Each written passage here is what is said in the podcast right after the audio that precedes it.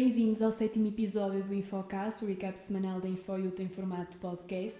No episódio de hoje vamos depor a par dos principais acontecimentos da última semana, acontecimentos nacionais e internacionais, diferentes áreas como política, economia, tecnologia, desporto e cultura.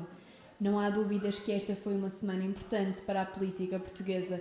Portugal alcançou, durante esta semana, o marco de ter vivido tantos dias de democracia quanto os que viveu em ditadura. Isto é, foi há mais de 17.500 dias que o país conheceu a liberdade, superando os dias vividos num regime opressor e totalitário.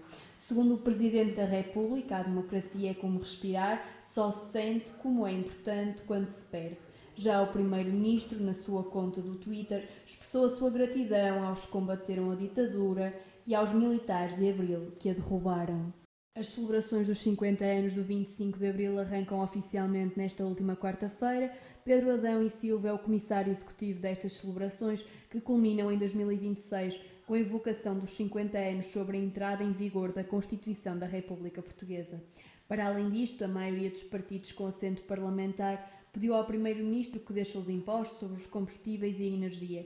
Apesar de defenderem políticas e formas de atuação completamente diferentes, a verdade é que a maioria dos partidos pretendem diminuir o custo destes serviços. Durante esta semana, dias depois de a comunicação social ter adiantado a composição do novo governo, o primeiro-ministro António Costa anunciou oficialmente a composição do 12º governo português, que vai contar com 17 ministros e 38 secretários de Estado. Podes ver esta composição no nosso último post. Desta feita, houve um corte de 20% comparativamente com o anterior governo, que era o maior de sempre na democracia do nosso país. Foram eliminados os ministros do Mar, da Modernização do Estado e da Administração Pública e do Planeamento. Os deputados tomarão posse no dia 29 de março e os novos secretários de Estado serão oficializados no dia seguinte. Ainda na política nacional, é destacar com surpresa o facto de a antiga deputada do PAN, Cristina Rodrigues, ter passado a ser assessora do Chega na nova legislatura, ficando responsável pela coordenação jurídica do partido. A deputada desvinculou-se do PAN poucos meses depois de ter sido eleita em 2019 e passou a ter o título de deputada não inscrita. Na sua conta oficial no Twitter, Cristina Rodrigues afirmou que as suas funções serão jurídicas, tendo-lhe sido assegurada a possibilidade de continuar a trabalhar em certos temas que, segundo a mesma, são prioritários. No panorama internacional, foi durante esta semana que se assinalou um mês desde o início da invasão russa à Ucrânia, que já provocou a morte de mais de mil civis e a deslocação de mais de 10 milhões de ucranianos. Há mais de um mês que a Ucrânia acorda com cidades destruídas, bombardeamentos a zonas residenciais, hospitais ou escolas, uma realidade que em 2022 ninguém esperava assistir na Europa. Dos acontecimentos mais recentes, destacamos também o facto do presidente dos Estados Unidos, Joe Biden, e o presidente chinês Xi Jinping terem falado ao telefone pela primeira vez desde o início da guerra. Segundo a maior parte dos meios de comunicação, a atual situação vivida na Ucrânia foi o tema central na conversa entre os líderes das duas maiores economias mundiais. O presidente da França, Emmanuel Macron, voltou a falar com os líderes da Rússia, Vladimir Putin, e da Ucrânia, Volodymyr Zelensky, com o objetivo de apelar ao fim deste conflito. Em entrevista à CNN, o presidente ucraniano mostrou-se mais uma vez pronto para dialogar diretamente com Putin, uma vez que, segundo ele, só com negociações sérias é que a guerra terminará. Por outro lado, numa altura em que a Rússia festejava o oitavo aniversário da anexação da Crimeia, o presidente russo deixou vários elogios às suas tropas, prometendo compensações monetárias às famílias dos feridos e mortos em combate de realçar também o facto de o Kremlin acusar o filho de Joe Biden de estar a financiar uma rede de laboratórios com vista ao desenvolvimento de armas biológicas na Ucrânia. O general russo, responsável pelas forças de defesa contra ataques químicos, biológicos e nucleares, vai mais longe ao dizer que esse programa é controlado pelo Pentágono.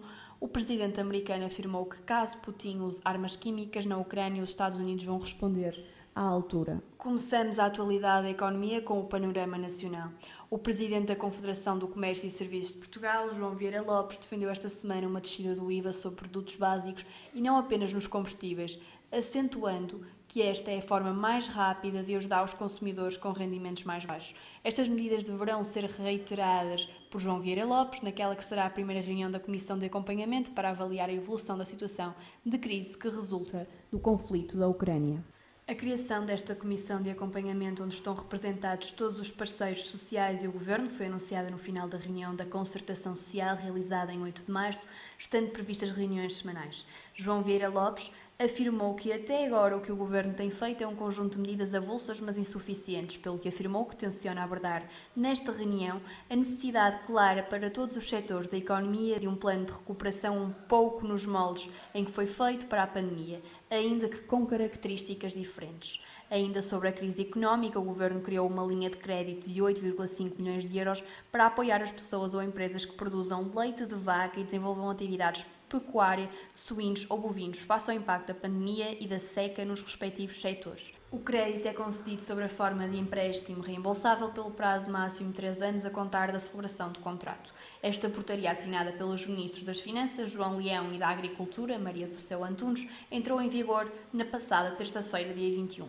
Na economia europeia, a presidente do Banco Central Europeu, Christine Lagarde, não prevê um cenário de estagflação, ou seja, um cenário de simultânea estagnação do crescimento económico dos países e altas taxas de inflação. Contudo, Lagarde reconhece que, a curto prazo, o aumento dos preços da energia e a aceleração da transição energética vão fazer subir os preços. A líder do Banco Central Europeu disse que não vê motivos de preocupação acentuada em resposta a uma questão sobre o risco do aumento da energia e das matérias-primas e das perturbações nas cadeias de distribuição e abastecimento provocar uma estagnação da economia, que tende recuperar de dois anos de pandemia. Christine Lagarde disse ainda que, devido ao alto grau de dependência energética da Rússia, a Europa terá de acelerar a sua transição energética, o que, no curto prazo, terá consequências inflacionistas. Fechamos o segmento economia desta semana com uma novidade impressionante. As receitas de música gravada atingiram os 25,9 milhões de dólares em 2021, impulsionadas sobretudo pelo streaming. O mercado global da música gravada atingiu em 2021 os maiores níveis de receita deste milénio, impulsionados sobretudo pelo aumento dos serviços de streaming de assinatura paga, como o Spotify, a Apple Music e o YouTube Music, segundo a Federação Internacional da Indústria Discográfica, num relatório divulgado esta terça-feira. Registou-se também, pela primeira vez em 20 anos, um crescimento no mercado físico, com as receitas a aumentarem 16,1%, com a retoma da procura pelos discos de vinil e cassetes. Muitos artistas têm aproveitado para apostar neste tipo de mercado. No topo dos artistas que mais venderam e lucraram globalmente em 2021 estão o sul-coreano BTS, seguindo-se a norte-americana Taylor Swift e a britânica Adele. Quanto às novidades no mundo da tecnologia, a IUS Omnibus, a associação sem fins lucrativos criada em 2020 com sede em Portugal, que tem como objetivo defender os consumidores na União Europeia, entregou duas ações separadas junto do Tribunal da Concorrência, Regulação e Supervisão contra as gigantes tecnológicas Apple e Google. A associação quer que as empresas indemnizem os consumidores portugueses por alegadas práticas anticoncorrenciais que aplicam nas suas lojas de aplicações, a App Store e a Google Play, respectivamente Alegadamente, as apps aproveitam-se do facto de dominarem o mercado de software para telemóveis para cobrarem comissões elevadas aos programadores que disponibilizam apps nas suas lojas. Comissões estas que podem chegar até aos 30% das receitas feitas pelas aplicações. Ambas as empresas têm sido alvo de escrutínio internacional devido a esta prática, desde 1 de janeiro que a Google reduziu o valor máximo da comissão para 15% do total de vendas para o primeiro milhão de dólares cerca de 908 mil euros. Porém, a taxa de serviço pode chegar aos 30% em ganhos superiores a 1 milhão de dólares. Em agosto de 2020, o videojogo Fortnite foi removido das aplicações da Apple e da Google por desrespeitar as regras das empresas e tentar fugir às taxas de pagamento. Desde então, a Epic Games, criadora do jogo, já formalizou duas ações judiciais em tribunal contra ambas as empresas. Arrancou esta terça-feira a entrega dos prémios Tesla, fabricados na gigafábrica de Grünheide, na Alemanha, a quinta maior fábrica da marca americana. Este acontecimento simboliza assim o início do primeiro centro europeu da fabricante de automóveis elétricos. Os primeiros 30 clientes da fábrica europeia da Tesla foram acolhidos com música alta e ambiente de festa, à medida que os novos veículos surgiram através de um túnel iluminado por um espetáculo de luzes neon. Também Elon Musk aproveitou para celebrar o acontecimento num evento que contou com a presença do chanceler alemão Olaf Scholz. No entanto, alguns ativistas bloquearam a entrada das instalações em protesto contra o elevado uso de água. O arranque das operações na fábrica foi atrasado devido ao processo de licenciamento, precisamente por causa das preocupações em torno do impacto ambiental. A Tesla esclareceu em comunicado que trabalhou com as autoridades e associações locais para assegurar uma perturbação mínima da vida selvagem. A empresa de Musk tem como um dos seus objetivos principais revolucionar a indústria automóvel para ajudar no desenvolvimento ecológico a nível global. Sobre a questão do consumo de água, a Tesla garante ainda que o consumo de energia por célula produzida irá diminuir em 70%, refletindo-se num menor consumo de água por carro fabricado. Estes valores serão inferiores à medida da indústria combinada, segundo o mesmo comunicado. No segmento das tendências, damos conhecimento de uma notícia triste. Um avião comercial que transportava 132 pessoas despenhou-se na região de Guangxi, no sul da China. O avião trata-se de um Boeing 737 da China Eastern Airlines que viajava de Cunningham para Guangzhou. As buscas efetuadas no local do acidente, cuja causa permanece por descobrir, revelaram os restos mortais das 132 pessoas que seguiam a bordo, bem como uma das caixas negras do avião, o gravador de voz, que já está a ser analisado em Pequim. Durante os últimos anos, a Boeing tem sido alvo de críticas a nível internacional por alegadamente ter adotado uma estratégia menos cautelosa nos padrões de segurança das suas aeronaves em busca de maiores lucros. Isto é retratado num documentário lançado este ano pela Netflix em queda livre, o caso da Boeing.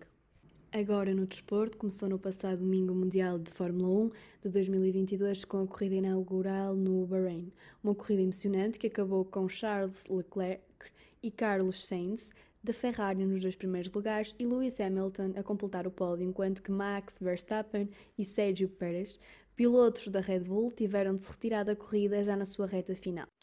Evgeny Rylov, nadador russo e bicampeão olímpico, viu-se esta semana obrigado a procurar um novo patrocinador depois da marca Speedo ter terminado a sua ligação ao atleta. Isto porque Rylov foi um dos oito atletas russos que desfilaram no discurso de Vladimir Putin, que marcou oito anos da anexação da Crimeia. A Speedo anunciou também que o dinheiro que seria do nadador será doado à Agência das Nações Unidas para Refugiados. Ainda na natação, Leah Thomas tornou-se a primeira transexual a conquistar o ouro nos campeonatos universitários dos Estados Unidos. A nadadora, que não pode ser federada por ainda ter níveis de testosterona acima dos permitidos, ficou à frente de Emma Awand, Erica Sullivan e Brooke Ford.